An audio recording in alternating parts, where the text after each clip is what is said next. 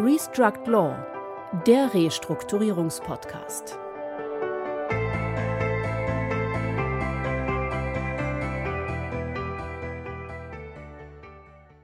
Herzlich willkommen, liebe Zuhörer und Zuhörer, zu unserem Podcast Restruct Law, der Restrukturierungspodcast. Mein Name ist Christian Heinze.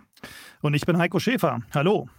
Das Datenschutzrecht und damit einhergehend die Datenschutzgrundverordnung, also die DSGVO, gilt bekanntlich auch für Insolvenzverwalterinnen und Insolvenzverwalter. Ob sie wollen oder nicht, werden sie datenschutzrechtlich Verantwortliche im Sinne dieser Verordnung. Dieser Umstand löst selten jedoch Freude bei den Beteiligten aus und stellt die Verantwortlichen vor eine ganze Reihe von Fragen und Problemen. Was sollte als Quick-Check am Anfang eines Verfahrens stehen, um Risiken zu minimieren?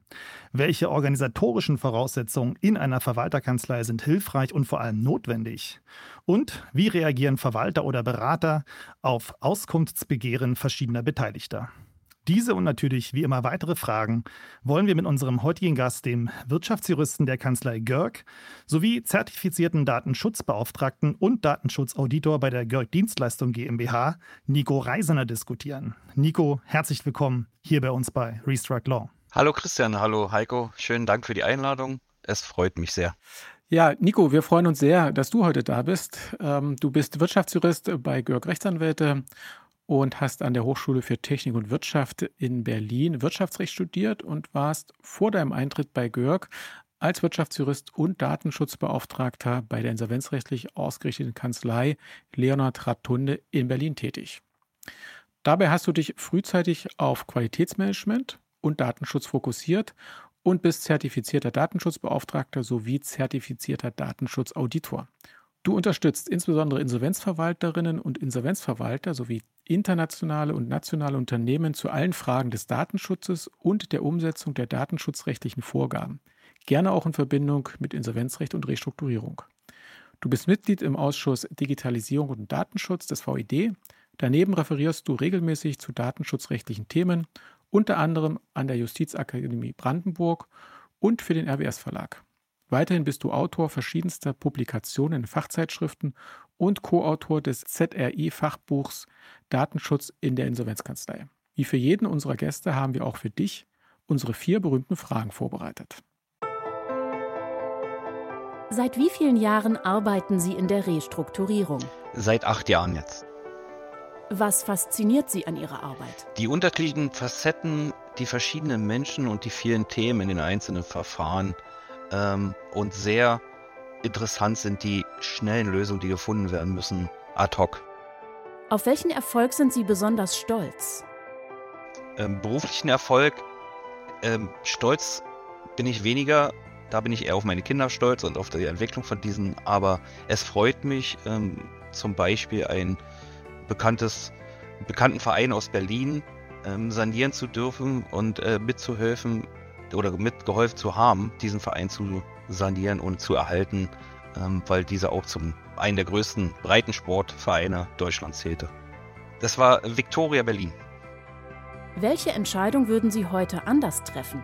Wahrscheinlich würde ich heute den Rechtsanwalt vollständig studieren, also nicht nur Wirtschaftsrecht, sondern wirklich Jura und dann wahrscheinlich auch dazu noch Betriebswirtschaft nochmal zusätzlich.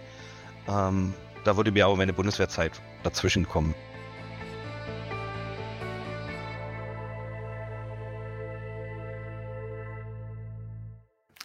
Nico, werden Datenschutzbeauftragte in Deutschland zunehmend aufmerksamer, wenn es um die Einhaltung datenschutzrechtlicher Bestimmungen im Insolvenzverfahren geht? Zunehmender äh, aufmerksam glaube ich nicht. Es gibt zwar mittlerweile bei einzelnen Datenschutzbehörden Abteilungen, die sich wirklich mit dem Thema Insolvenzrecht einzeln befassen.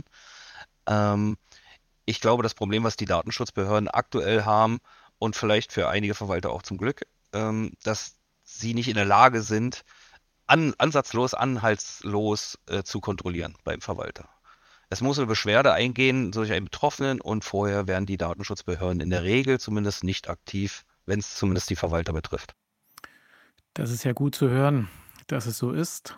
Ähm, wir wollen mal heute nicht in das äh, sonst übliche äh, Datenschutzrechtsbashing einstimmen oder gar einzelne Grundsatzfragen hier mit dir ja, erörtern und äh, darüber grübeln. Wir wollen mit dir heute praktische Fragen diskutieren. Das ist uns äh, wichtig. Dabei ist ja einerseits die Verarbeitung personenbezogener Daten in einem insolventen Unternehmen äh, unter der Verantwortung eines Insolvenzverwalters oder einer Insolvenzverwalterin. Das eine und das andere, wir werden das so ein bisschen versuchen zu trennen heute, äh, die Datenverarbeitung innerhalb der Verwalterkanzlei zu unterscheiden. Vor die Klammer gezogen, würden wir gerne nochmal so einen allgemeinen Blick auf das Datenschutzrecht werfen. Datenschutzrecht ist ja meines Erachtens immer ein Interessenausgleich zwischen den Interessen des Betroffenen, dessen personenbezogenen Daten genutzt werden sollen, und auf der anderen Seite die Interessen desjenigen oder derjenigen, die für eine Verarbeitung dieser Daten verantwortlich sind, also die die personenbezogenen Daten verarbeiten. Das führt nach meinem Verständnis immer dazu, dass man Argumente für die eine oder andere Position sammeln muss, weil es eine hundertprozentigen Befriedigung aller Interessen gar nicht möglich ist. Ist das so? Ähm, diese Interessenabwägung, die du jetzt meinst, die ist natürlich im Rahmen einer Rechtsgrundlage, sprich aus, aufgrund des Artikel 6 äh, Absatz 1 Lit F, äh, das berechtigte Interesse, warum ich Daten verarbeiten kann. Ich brauche dafür immer eine Argumentation. Ich muss auch dafür immer eine Interessenabwägung machen, die ich dann bestenfalls auch dokumentiere, damit ich sie nachweisen kann, wenn es dann im Nachgang äh, zu Problemen kommt. Aber in, im Prinzip ist es immer eine Abwägung, darf ich diese Daten jetzt zu dem Zweck zu verarbeiten, ohne dabei die Rechte des Betroffenen eben ähm, zu stark einzuschränken. Nico, wenn wir da mal den Blick äh, nochmal genauer drauf lenken und vor allen Dingen auch uns die Datenverarbeitung in einem insolventen Geschäftsbetrieb anschauen, sind sich Insolvenzverwalter und Insolvenzverwalterinnen deiner Meinung und deiner Erfahrung nach überhaupt der Tragweite und den Herausforderungen der Datenschutzgrundverordnung auch im Zusammenhang mit den Insolvenzverfahren bewusst? Ähm, ich kann, ich wäre schwierig, alle Insolvenzverwalter über einen Kamm scheren. Von meiner Erfahrung her muss ich sagen, der Großteil ich nicht, zumindest nicht den Konsequenzen, die drohen könnten und welche Risiken sie eingehen, insbesondere wenn es zu der Königsdisziplin eines Assets kommt. Das ist ja im Insolvenzverfahren äh, gang und gäbe und ähm, eigentlich die Königsdisziplin, wenn es vor allen Dingen dann auch um Datenschutz geht. Wobei ja das eigentlich nicht als Königsdisziplin gilt. Der Asset Deal ist ja sozusagen das, was man eben schnell macht. Was sind da so die Fallstricke? Was ähm, würde dir da sofort einfallen? Das, das größte Problem, was na klar die Kundendaten und die gegebenenfalls bestehende Möglichkeiten, überhaupt diese Kundendaten übertragen zu können an den Übernehmer. Das ist das größte Problem bei dem Asset wenn man datenschutzrechtlich betrachtet ähm, weil ich muss für diese Daten eine Lösung finden, die zum Schluss auch im Rahmen der Argumentation gegenüber einer Datenschutzbehörde halten kann. Ähm, ein weiteres Problem, was aber meines Erachtens viele beachten, sind äh, Arbeitnehmerlisten, die im Vorfeld ähm, der, der Sanierung des Asset Deals ähm, auch schon teilweise bekannt gegeben werden, wo ich dann immer sage, okay, jetzt sollte man doch wenigstens die Namen oder äh, die anderen personenbezogenen Daten, die dort in diesen Listen enthalten sind, zumindest anonymisieren, ähm, um dem Interessenten nicht schon vorab sozusagen bestimmte personenbezogene Daten zu geben, die in dem Falle gar nicht sein müssten. Lass uns doch mal so ein, jetzt sind wir schon sozusagen ja am Ende bei der Verwertung mhm. der Vermögensgegenstände, lass uns doch mal ein bisschen am Anfang schauen. Wenn ich als Verwalter in so ein Verfahren reinkomme, wie sollte ich mich unter dem Blickwinkel Datenschutz, Compliance äh, aufstellen? Bietet es sich vielleicht an, schon am Anfang des Verfahrens, möglicherweise schon im Eröffnungsverfahren, äh, ja, so eine Art Quickcheck zu machen? Wie ist der Stand im Unternehmen? Und was wären da so aus deiner Sicht die Big Points, auf die man achten sollte? Genau, das ist das, was ich auch immer jedem Insolvenzverwalter empfehlen würde, äh, bereits im Antragsverfahren, auch wenn er noch gar nicht der Verantwortliche ist für diese Daten, äh, sich schon bereits frühzeitig damit zu beschäftigen, welche Daten werden im Unternehmen verarbeitet, wie werden sie verarbeitet, bekomme ich eventuell nach Eröffnung des Verfahrens und ich will das Unternehmen fortführen, bekomme ich eventuell ein datenschutzrechtliches Problem, weil die Daten vorher schon gar nicht datenschutzkonform verarbeitet wurden, was leider Gottes nicht selten ist. Ähm, für den Verwalter. Ich würde, sagen, das, ich würde sagen, das ist der Standardfall. Also wir kommen ja nicht umsonst in diese Unternehmen typischerweise und ähm, oftmals äh, reden wir über eine desolate IT, die da mit irgendwelchen Daten in irgendeinem schummrigen Raum steht, äh, wo typischerweise jeder ungefiltert Zugriff hat. Gerne vielleicht auch nochmal mit ähm, Gesundheitsdaten gefüttert, sei es jetzt äh, im Rahmen äh, der Arbeitsverhältnisse, sei es auch vielleicht, weil es irgendwas mit Gesundheit zu tun hat. Ähm, also das ist ja nichts Ungewöhnliches ich kenne auch zum Glück andere Fälle ähm, und interessanterweise auch viel im Startup-Bereich, ähm, dass man da wirklich reinkommt und im Zweifel aufgrund der, der Erfahrung mit der IT, äh, die mit den Daten teilweise anders umgehen. Ähm, aber es ist dennoch meines Erachtens ein, ein wichtiger Punkt, gerade aus dem Datenschutzsicht, dass der Insolvenzverwalter sofort sich anschaut, was muss ich machen, womit muss ich rechnen später. Gibt es eventuell einen Datenschutzbeauftragten, der im, im Zweifel meistens nicht vorliegt oder dass das, äh, das Unternehmen keinen hat, ähm, sind alle anderen Bedingungen erfüllt und schon, schon mit Blick auf die mögliche Sanierung zu sagen, okay, ich muss die und die Punkte auch im Rahmen des ähm, Kaufvertrages und ähm, im Rahmen der, der äh, Übertragung von Daten schon vorab eventuell erklären, soweit es möglich ist. Das heißt also, letztlich ist es ja so, Nico, der Datenschutzbeauftragte ist äh, bei größeren Unternehmen durchaus gängig, ja, aber mhm. vielleicht auch in kleinen Unternehmen, die ja die Vielzahl der, der Verfahren in Deutschland darstellen, dann doch eher die Ausnahme.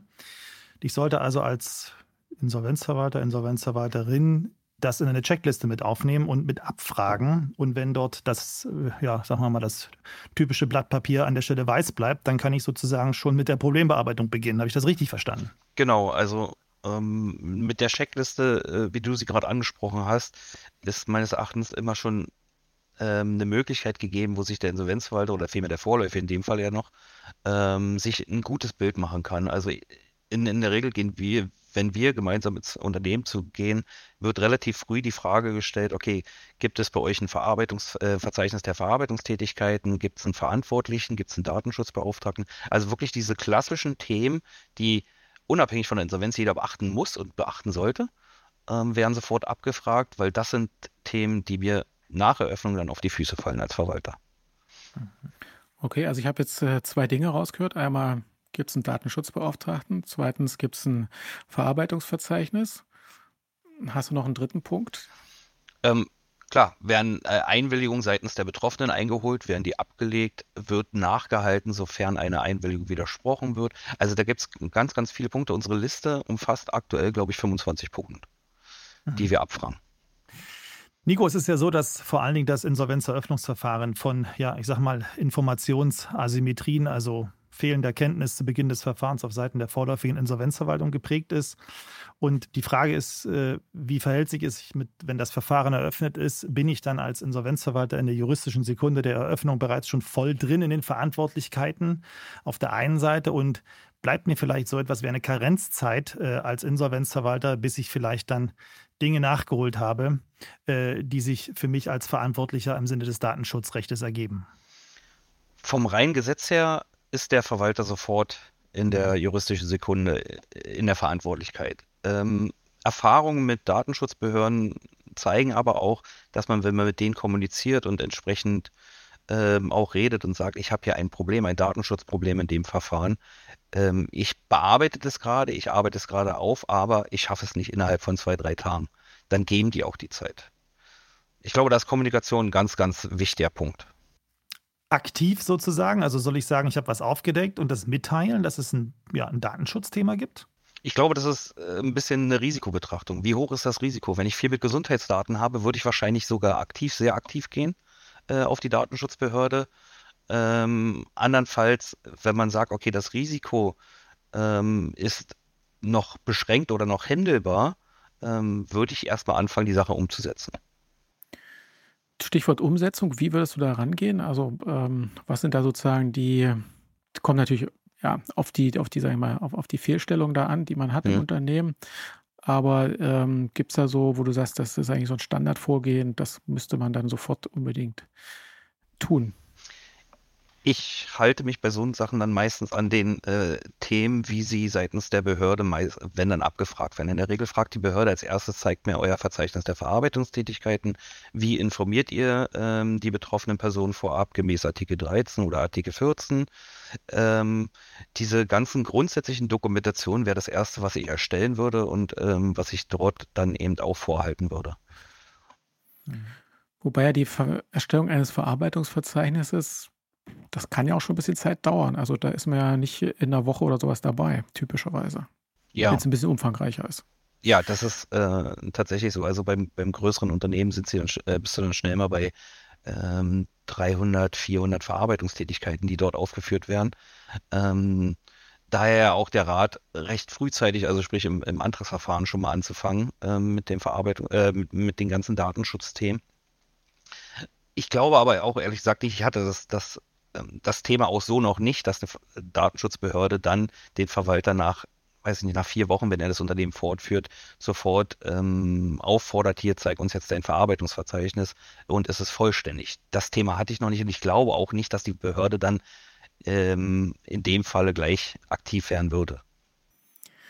Also hier geistert immer so die Erzählung von einem Kollegen rum, der, wo es so, so weit gekommen sein soll, dass tatsächlich der Datenschutzbeauftragte relativ frühzeitig an die Tür des Unternehmens klopfte und sagte, guten Tag, hier bin ich, zeig mir doch mal, bitte. Und dann vor Ort das auch äh, wissen wollte, was dann auch äh, dazu führte, dass da nicht so viel vorgezeigt werden konnte. Das mag, ich kenne die näheren Hintergründe nicht, ähm, insoweit mag das vielleicht auch ein Ausnahmefall gewesen sein. Aber ungewöhnlich, oder sag mal, ist jetzt ja nichts, wo man sagt, ähm, das dürfte nicht vorkommen, sondern das ist ja durchaus, du hast ja am Anfang gesagt, äh, wahrscheinlich eher davon abhängig, äh, wie viel Kapazitäten der jeweilige Behörde da hat. Mhm. Ja, und ich glaube, es ist auch abhängig davon, wie das Unternehmen vorher sozusagen eventuell schon mal aufgefallen ist, datenschutzrechtlich. Wenn du ein Unternehmen betreust, was zum Beispiel viel mit personenbezogenen Daten aus dem Gesundheitsbereich arbeitet. Und das Unternehmen ist vielleicht schon vorab schon mal aufgefallen. Ich glaube, dann wird die Datenschutzbehörde relativ schnell kommen und fragen, ähm, hast du das jetzt hier im Griff? Funktioniert das jetzt? Zeig mir, was du machst.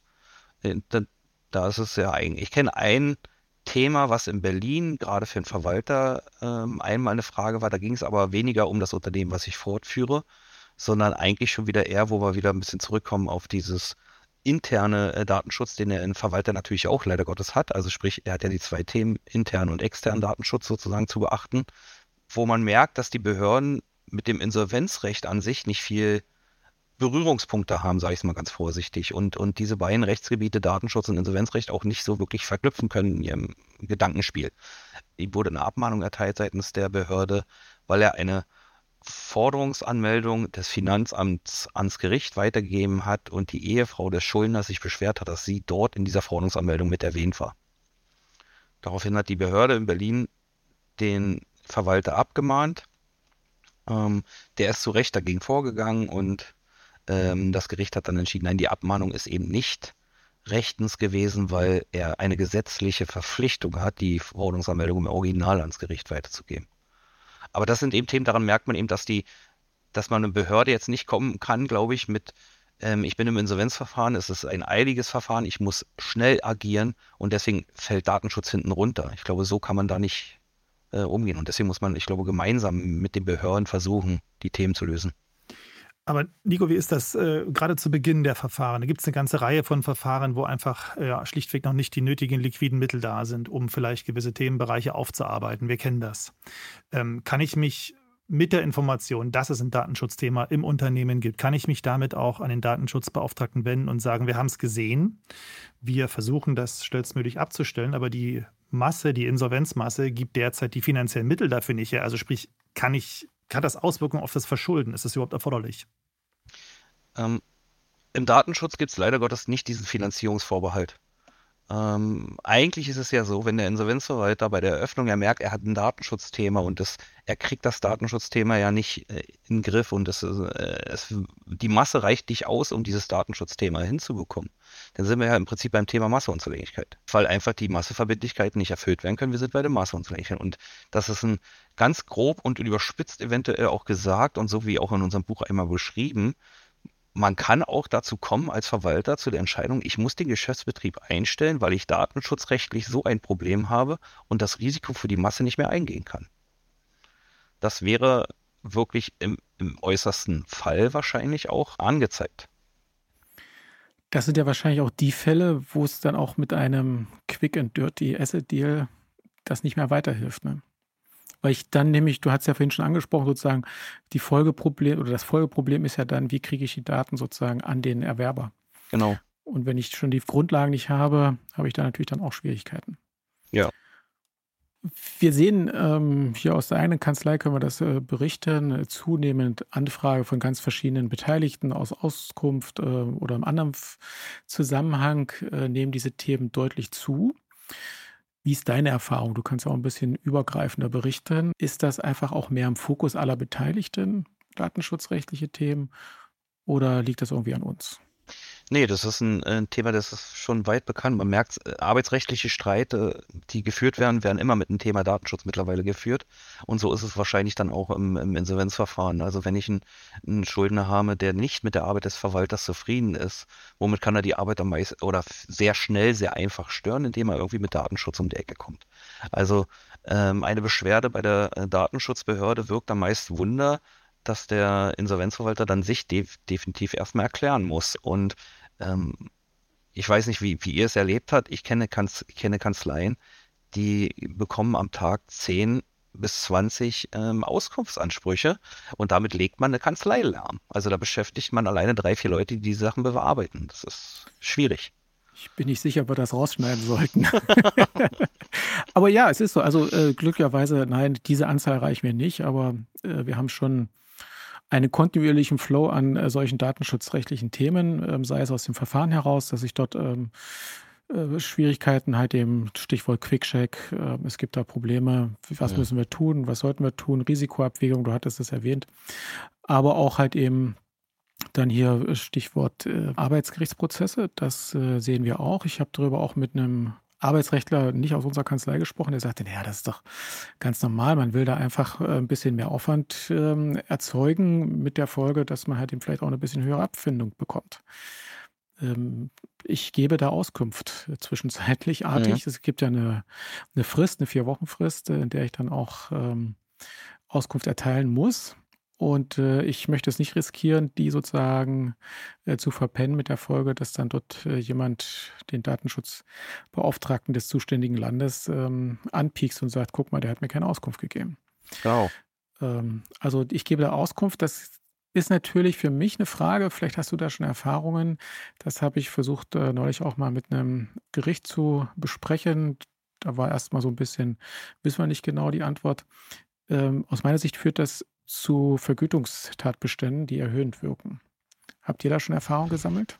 Ja, also die Befassung mit ähm, Datenschutzthemen, äh, auch im Antragsverfahren übrigens schon, ähm, führt dazu, dass man eine Spezialmaterie natürlich behandelt und für eine Spezialmaterie kann man ähm, einen Zuschlag beantragen für die Vergütung. Also äh, Herr Gräber in, war, glaube ich, der erste oder einer der ersten zumindest, der Vergütung eine Vergütungserhöhung im Rahmen eines Zuschlages äh, befürwortet hatte für Datenschutzthemen.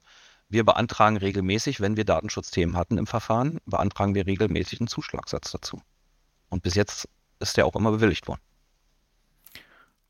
Okay, da kommen wir nochmal ins, ins Geschäft, glaube ich, weil äh, das ist äh, bei meinen Gerichten noch nicht ganz so. Da gibt es Diskussionen zu dem Thema. Aber äh, da kommen wir gleich zum nächsten Punkt aus meiner Sicht. Ähm, Stichwort Beauftragung von Dienstleistern. Ja.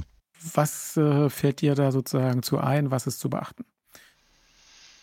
Datenschutzrechtlich, ähm, da ist der Insolvenzverwalter genauso wie jeder andere Verantwortliche auch gehalten, einen Dienstleister, wenn dieser Dienstleister für ihn personenbezogene Daten verarbeitet, eine Rechtsgrundlage zu finden, warum er ihm die Daten gibt. In der Regel ist es eine Auftragsdatenverarbeitung, die man mit dem dann abschließen muss, es sei denn, es ist ein Rechtsanwalt, der ja aufgrund von äh, seinem Berufsstand, der sowieso in Datenschutz gebunden ist, aber ähm, jeder Personaldienstleister, der, der die Vorfinanzierung durchführt oder der die Personalthemen betreut, jeder ähm, M&A-Berater, jeder Bewerter, der personenbezogene Daten kriegt, der braucht immer eine Auftragsverarbeitung seitens des äh, Insolvenzverwalters. Also das sind Themen, die, die dem Insolvenzverwalter leider Gottes genauso treffen wie äh, jeden anderen Verantwortlichen. Genau, schöne Dokumentation anfertigen und auch immer darauf achten, ähm, wer sozusagen dort den Auftrag gibt. Ähm, ist es der Verwalter selbst? Ist es im vorläufigen Verfahren noch das Unternehmen, gegebenenfalls genau. mit Zustimmung? Äh, oder halt eben auch, äh, wenn es um Dienstleister geht, die innerhalb der Kanzlei dann tätig werden, dann über die Kanzlei halt eben. Genau, das ist immer ein großes, auch ein großes Thema, die Dokumentation. Ähm, interessanterweise im Datenschutz eigentlich eines der größten Themen, äh, sprich die Dokumentation und die richtige Dokumentation. Mhm. Nico, die Aufsichtsbehörden können ja bei Datenschutzverstößen gegen äh, den Verantwortlichen Bußgelder in äh, ja, durchaus empfindlicher Höhe verhängen. Hierbei dürfte es sich wohl um Masseverbindlichkeiten handeln. Und ja, die Frage, die sich stellt, wie sieht es aber mit der persönlichen Haftung hier auch nach 60 INSO aus oder auch einer zum Beispiel unmittelbaren Haftung als Adressat des Bußgeldbescheides? Wie sind da deine Erfahrungen? Ähm, die Bußgeldbescheide die, äh, die ich kenne seitens des Verwalters, betrafen in der Regel immer ähm, interne Themen, also sprich, wo der Insolvenzverwalter zum Beispiel sein Datenschutzmanagement nicht entsprechend äh, gepflegt oder äh, vorgenommen hatte, die Prozesse nicht entsprechend eingehalten hatte ähm, und er zum Beispiel im Einverfahren zur Auskunft verpflichtet war, diese Auskunft aber nicht erbracht hat, ähm, die Frist ablauf äh, lief und dann ging dieser Bußgeldbescheid persönlich gegen ihn selbst. Wenn es jetzt ein, ein Thema ist vom Unternehmen, und das Unternehmen den Bußgeldbescheid bekommt. Und wenn man dann jetzt guckt, diese EuGH-Rechtsprechung, diese neuen, ähm, wo das Thema Deutsche Wohnen ja behandelt wurde, ähm, sollte der Verwalter dann erstmal gucken, okay, ist der Bußgeldbescheid auch formell richtig? Was gibt es einen Verantwortlichen benannt? Da gibt es Gründe darum.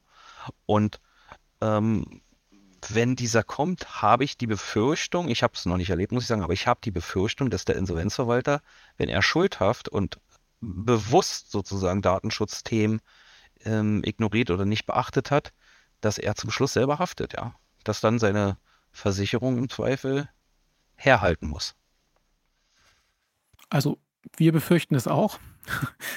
Ich glaube, das ist nur eine Frage der Zeit, bis wir da die erste Entscheidung auch dazu sehen. Die, die zu DSGVO-Zeiten dann kommt, ja. Also wir hatten ja. jetzt so BDSG-Zeiten 2015 mhm. in, in Bayern war es. Ähm, da äh, hat ein Insolvenzverwalter persönlich ein Bußgeld erhalten aufgrund eines Verkaufs von Kundendaten. Aber zu DSGVO kenne ich noch kein Bußgeld für einen Verwalter persönlich.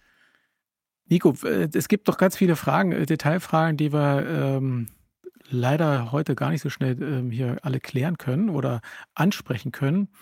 Lass uns aber noch mal einen Blick auf die Verwalterkanzlei werfen. Da ist natürlich zunächst erstmal dieses Spannungsverhältnis zwischen dem persönlichen Amt, wir werden ja alle als Verwalter und Verwalterinnen in ein persönliches Amt berufen, und der Kanzlei als solches, die dann sozusagen bei der Abwicklung unterstützt, zu betrachten. Was äh, fällt dir dazu aus datenschutzrechtlicher Sicht ein? Also der, der Verantwortliche ähm, ist der Verwalter selbst.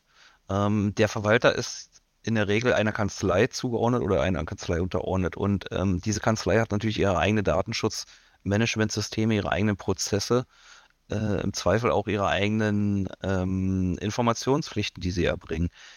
Ich rate da immer in Anlehnung, also es ist, es ist noch nicht bestätigt worden seit einer Behörde, ob die Vorgehensweise, so wie wir, so wie wir sie machen, so wie ich es auch immer rate, ähm, auf, auch auf deren Zustimmung trifft. Aber ich rate immer dazu, dass man, um einfach den Aufwand auch ein bisschen geringer zu halten, dass man für die Kanzlei diese Informationspflichten unter Hinzunahme oder in, unter, unter Einbeziehung aller Verwalter, sprich aller Verwalter, die dieser Kanzlei zuzuordnen sind oder im Rahmen der Partnerschaft für diese Kanzlei arbeiten, ähm, dass für diese, diese Informationen sozusagen gelten, diese Informationspflichten, die dann entteilt werden, gelten. In, in, einer, in einer Kanzlei wie zum Beispiel bei euch, wo ich weiß nicht, wie viele Verwalter äh, ähm, bei BBL tätig sind, aber wahrscheinlich sind es mehr als 20. Wenn da für jeden Verwalter eine eigene Informationspflicht äh, herausgegeben wird, erstens sind die Sachbearbeiter im Zweifel überfordert, jemals, wenn sie Informationspflichten rausgeben müssen. Und ähm, auch, auch Informationspflichten, die auf der Internetseite sind. Ähm, ich glaube, ich glaube, das überfrachtet dann alles. Und deswegen bin ich eher der Meinung oder vertrete die Ansicht, dass man dann sagt, okay, als Kanzlei und diese Informationspflichten gelten für alle zugeordneten oder beigeordneten Insolvenzverwalter. Also ja, sehen wir auch so. Die Frage, die sich aber sozusagen schon, schon vorab stellt, ist, wie gestalte ich eigentlich dieses Verhältnis zwischen dem Verwalter und seiner Kanzlei aus? Also Stichwort für jedes Verfahren Auftragsverarbeitungsvereinbarung schließen? Genau, also jetzt das, das Thema Auftragsverarbeitung ist dann auch ein, auch ein Thema, wenn die Kanzlei zum Beispiel Mitarbeiter stellt. Häufig ist es ja so, dass sie ein Personalunternehmen noch dazu haben, die das Personal stellt oder eine, eine extra Gesellschaft stellt, die IT. Man muss mit allen Auftragsverarbeitung schließen, klar. Ähm, ich empfehle diese Auftragsverarbeitung einer, einer Anlage beizufügen, die dementsprechend immer ergänzt wird und mit jedem neuen Verfahren ergänzt wird, wo man einfach Codes halten kann, okay, äh, die Auftragsverarbeitung gilt jetzt noch zusätzlich für dieses Verfahren, für dieses Verfahren, für dieses Verfahren. Dass ähm, jedes Mal eine neue Auftragsverarbeitung abzuschließen, diese auch dann zu dokumentieren, logischerweise, und abzulegen, ähm, dann schafft man wahrscheinlich sehr viel Papier. Ah, wir sind ja alle voll elektronisch unterwegs. Ja. Alles digitalisiert. Da wird kein Papier mehr geschaffen, sondern nur noch Datenberge, die man dann ja aber auch wiederum verarbeiten muss. Das darf man nicht vergessen auf beiden Seiten. Ja. Aber äh, sehe ich, äh, sehen wir, sehe ich ja auch so. Ähm, es ist ein relativ hoher organisatorischer Aufwand, äh, das, sage ich mal, auch für jedes Verfahren nachzuhalten und halt eben zu dokumentieren. Ähm, was ja aber, du hattest es auch schon vorhin gesagt, eigentlich eines der wesentlichen Themen ist, wenn ich über den Datenschutz spreche, dass ich nicht nur Gedanken mache, was verarbeite ich, wie verarbeite ich das, warum verarbeite ich das, sondern dass auch diese Gedanken dokumentiert werden. Ja. Und ich sie festhalte und hinterher auch mal vorzeigen kann, wenn mich jemand danach fragt. Ähm, Soweit erstmal zum sozusagen das Verhältnis zwischen dem Verwalter oder Verwalterin und seiner Kanzlei. Ähm, ein Blick auch aus gegebenem Anlass ähm, würde ich gerne nochmal auf das Thema Informationsangebote Insolvenzverwalter, Stichwort Gläubigerinformationssystem, werfen. Ich habe da eine schöne Fundstelle gefunden in zwei Pressemitteilungen eines äh, Datenschutzbeauftragten. In der ersten heißt es zum Jahresbericht, erster Satz in der Pressemitteilung, Anlässlich der Veröffentlichung des fünften Jahresberichts seit Geltung der Datenschutzgrundverordnung zeigt sich die Landesdatenschutzbeauftragte erfreut darüber, dass es im Jahr 2022 gelungen ist, auch im Land Bremen eine namhafte Zahl an Geldbußen nach der DSGVO zu verhängen. Punkt. Zitat mhm. Ende. Dazu gibt es noch eine zweite, ähm, die schon ein bisschen früher veröffentlicht wurde. LFDI bewirkt Stopp unzulässiger Veröffentlichung von personenbezogenen Insolvenzdaten. Zitat beginnt. Die LFDI überprüfte die Veröffentlichung dieser Daten in den Gläubigerinformationssystemen der meistbestellten deutschlandweit tätigen Insolvenzkanzleien mit Standort in Bremen. Dabei stellte sie die mangels ausreichender gesetzlicher Grundlage datenschutzwidrige Veröffentlichung fest. Daraufhin haben die Kanzleien also Zitat Ende, die Kanzleien haben dann mit dem Softwareanbieter äh, Kontakt aufgenommen und eine Anpassung der Software erwirkt, die zwischenzeitlich bundesweit auch von allen Kanzleien eingesetzt wird. Meine Frage ist, was ich daran sehe, ist ja so ein Dilemma. Also einmal offensichtlich ist es wichtig, dass äh, Datenschutzbeauftragte auch Bußgelder verhängen. Auf der anderen Seite steht man als Anwender, sondern auch von Software, ja so zwischen Baum und Burke irgendwie. Ne? Mhm. Ähm, wir sehen das ja auch bei anderen. Also Nutzung von Microsoft-Produkten ist ja äh, auch ein riesen datenschutzrechtliches Thema, was, glaube ich, alle in den Kanzleien benutzen. Es dürfte da kaum noch Ausnahmen geben. Wie geht man mit diesem Spannungsverhältnis um, dass ich sozusagen teilweise Software benutzen muss, also weil es keine anderen Anbieter oder ähm, halt eben da einen sehr marktbeherrschenden Anbieter, Stichwort Microsoft gibt, ähm, wo ich dann versuchen muss, irgendwie eine ja, datenschutzkonforme äh, Nutzung hinzubekommen. Und ähnlich ist es ja auch beim Gläubigerinformationssystem, was von einem großen Anbieter angeboten wird für Insolvenzverwalter. Wie gehe ich damit um? Und insbesondere, da ich weiß, dass der VID sich damit auch beschäftigt, wie will der VID seinen Mitgliedern das empfehlen, damit umzugehen? Mhm. Also zunächst finde ich ja erstmal erschreckend, dass die äh, Datenschutzbehörde sich freut, dass sie viele Bußgelder aussprochen haben. Ähm, da kann ich dir nur zupflichten. ähm, und zum Thema äh, Gläubigerinformationssystem beziehungsweise elektronisches äh, Gläubigerinformationssystem. Man muss ja mal sagen, es gibt ja mehrere Anbieter, die das sozusagen anbieten in dem speziellen Fall hat dann irgendwann auch der Anbieter dann dementsprechend ähm, geregelt. Da ging es um den Zugang, wann welche Daten abrufbar sind auf der Internetseite. Es wurde ja dann geändert. Aber das Problem was ja nicht nur Verwalter haben, sondern auch Unternehmen selbst. Sie müssen Software nutzen. Es gibt bestimmte Sachen, wo man eben beschränkt ist und das Softwareangebot dann eben nicht das hergibt, was datenschutzrechtlich gerne gewünscht wäre seitens der Behörden. Äh, Stichwort Microsoft. Ähm, man kommt kaum um, um, ohne Microsoft aus. Das wird in der Regel wahrscheinlich zu, ich sage mal, 95 Prozent nicht funktionieren. Und man sollte die Software dann so weit einstellen. Und die Einstellmöglichkeiten hat man aber auf seinen Servern, aber warum immer, da braucht man die gute IT dazu. Äh, man kann sie so einstellen, die Software, dass sie zumindest datenschutzrechtlich ich sage mal vorsichtig, weniger bedenklich ist. Ich sage jetzt nicht, dass sie äh, komplett, man kriegt sie, man kriegt, wird Microsoft wahrscheinlich niemals komplett datenschutzkonform hinbekommen. Es wird nicht funktionieren, aber man, man kann es über Einstellungen, über Server, über Möglichkeiten, Proxy-Einstellungen und so weiter, was es da alles gibt, ähm, so einstellen, dass sie vielleicht datenschutzrechtlich weniger bedenklich ist. Und zu deinem zweiten Punkt hinsichtlich de, äh, des Datenschutzausschusses und des VIDs. Der VID wird zeitnah, ich glaube jetzt diese Woche wird ein, eine Handreichung, ein Informationsblatt zum GIS, wie damit umzugehen ist oder umzugehen, wie der VED vorschlägt, damit umzugehen, wird zeitnah jetzt dem Vorstand vorgelegt. Sprich, es wird dann wahrscheinlich so sein, dass diese Handreichung, die jetzt zwischenzeitlich, wenn ich kurz aus dem Nähkästchen plaudern darf, 39 Seiten umfasst. Ich wollte ähm, gerade nachfragen, ist es ein ein Blättchen oder ein Büchchen? Naja, es sind 39 Seiten mittlerweile. Ähm, äh, wird dann eben herausgegeben werden, so gehe ich davon aus. Und da sind eben auch unter anderem die Themen äh, behandelt, wann erhält wer Zugang zum GIS, ähm, was meines Erachtens schwierig ist, weil der äh, Paragraph 5 Absatz 5 ja davon spricht, dass jeder Gläubiger, der eine Forderung angemeldet hat, äh, Zugang erhalten soll. Ähm, aber das wisst ihr wahrscheinlich im Zweifel sogar noch besser als ich, dass nicht jeder Gläubiger, der eine Forderung angemeldet hat, tatsächlich ein Gläubiger ist. Und ab wann bekommt er dann den Zugang? Wie nehme ich ihm den Zugang wieder weg und so weiter? Also das sind Themen, die dort äh, diskutiert werden in dieser Handreichung, unter anderem. Und es führt dazu, dass man zu viel, viel mehr Themen kommt, die eventuell dann sagen, okay, datenschutzrechtlich doch ein bisschen fraglich, sofern ich personenbezogene Daten habe. Und das ist immer ein Punkt, den man immer vorausstecken muss. Man redet im Datenschutz ja immer nur, äh, wenn man auch über personenbezogene Daten spricht. Wenn ich keine habe, dann habe ich kein Thema mit dem Datenschutz. Ja, wobei ja ähm, auch da das Feld relativ weit ist. Ähm, wir haben hier eine Diskussion geführt zu der Frage, äh, bei der Veröffentlichung von Gerichtsbeschlüssen, inwieweit ähm, die Namen von Richtern, ähm, Urkundsbeamten etc. pp. Auf den einzelnen Beschlüssen zu schwärzen sind oder ja. nicht. Ja. Also ich bin relativ schnell dabei. Anderes Thema ist natürlich auch, also ich halte das für, für Nonsens. Ähm, es gibt Datenschutzbeauftragte, die das anders sehen, die sagen, die darauf bestehen.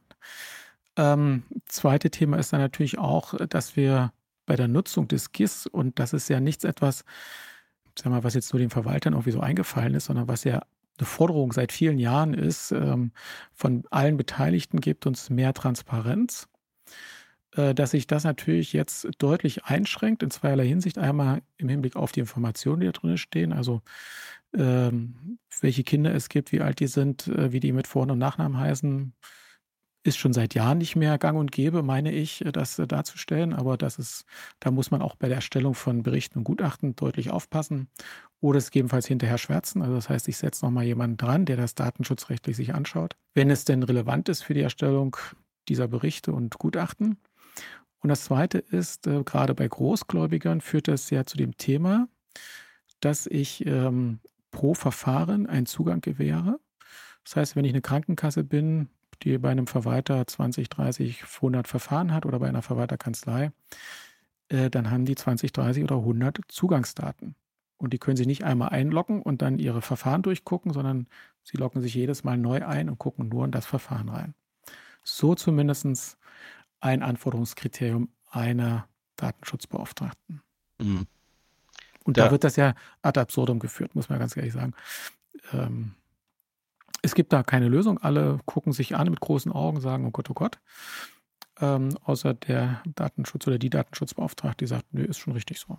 Hm. Also mit, mit dem Datenminimieren, was du vorher sagtest in, im Rahmen eines Berichtes oder der Gutachten wird ja nicht eingestellt ins GIS eigentlich, aber äh, Bericht, äh, die Datenminimierung Äh, da bin ich voll bei dir. Das, das ist ein Thema, was, was ich schon lange verfechte, wo ich sage, okay, wozu brauche ich die Angabe hinsichtlich der Kindern vom Namen? Die ändern nichts am Gutachten, die führen nicht zum anderen, äh, zum anderen Ergebnis und schon gar nicht sind sie Zweck von diesem Gutachten. Äh, von daher darf ich die ja schon gar nicht mehr verarbeiten. Das ist schon mal das erste Thema.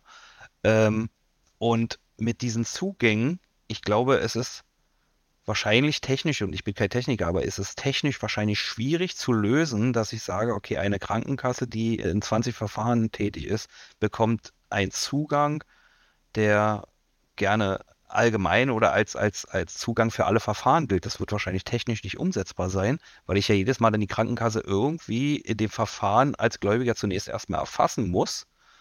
Also wenn ich, wenn ich jetzt über das ein, ein bekanntes Insolvenzprogramm rede, Software, dann müsste ich denen ja jedes Mal, ich weiß nicht, eine Markierung geben, dass ich weiß, okay, ihr habt Zugriff auf das GIS, auf das GIS, auf das GIS, auf dieses Verfahren und dieses Verfahren. Ich glaube, das ist, ohne dass ich jetzt äh, technisch tiefer einsteigen kann, weil ich es einfach nicht kann, äh, äh, glaube ich, schwierig umzusetzen. Ich hätte behauptet, das war schon mal möglich und ist jetzt wieder zurückgedreht worden. Okay. Aber vielleicht müssen wir da nochmal beim Hersteller nachhaken. Können wir ja noch tun. Ich glaube, das ist auch unsere Erfahrung. Kommunikation ist da sehr viel. Du hattest es auch am Anfang ähm, oder zwischendrin auch angesprochen bei der vorläufigen Verwaltung, dass man schon frühzeitig, wenn man große äh, Schwierigkeiten da sieht und Risiken, äh, dass man dann halt eben auch proaktiv auf die Behörde zugeht und sagt, Achtung hier, äh, bevor ich mich hier mit euch irgendwie in Schwierigkeiten begebe, so ist der Sachstand. Also ich glaube, Kommunikation ist schon ein ganz wesentliches Thema.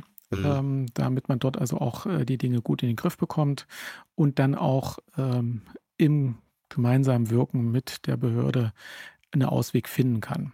Ich denke, mit den meisten ist da zu reden. Es gibt da unterschiedliche Handhabungen. Äh, leider hat man es ja mit 16 Bundesländern zu tun. Äh, und jeder hat da auch immer ein bisschen dezidiert andere Meinung. Das geht ja schon bei der Frage der Zuständigkeit los. Äh, wer ist dafür was zuständig?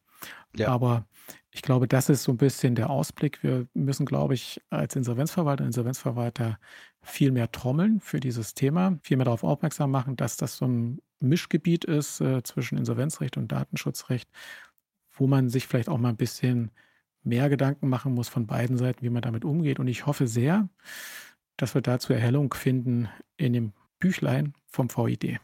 Ja, ja zumindest was das GIS betrifft wahrscheinlich. Äh, ich glaube, man sollte viel eher aufs Justizministerium zugehen und sagen, hier nutzt einfach mal den Artikel 23 äh, besser. So wie er es fürs Finanzamt genutzt hat, warum nutzt ihr das nicht auch für die Insolvenzverordnung? Möglich wäre es. Das wäre ja dann eine äh, Bundesregelung. Also das heißt, äh, wir reden über Herrn Buschmann und sein Ministerium. Genau.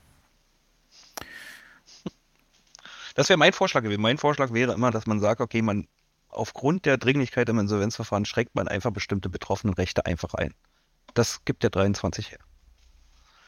Ich bin total dafür. Ja, somit sind wir leider schon wieder am Ende unserer aktuellen Podcast-Folge angekommen, in der es um ein nicht ganz einfaches, aber sehr wichtiges Thema, nämlich die DSGVO und deren Einhaltung im Zusammenhang mit Insolvenzverfahren ging. Nico, vielen Dank für die interessanten Einblicke und die Sensibilisierung für diesen wichtigen Komplex, bei dem es im Fall von Verstößen auch mal schnell recht teuer werden kann.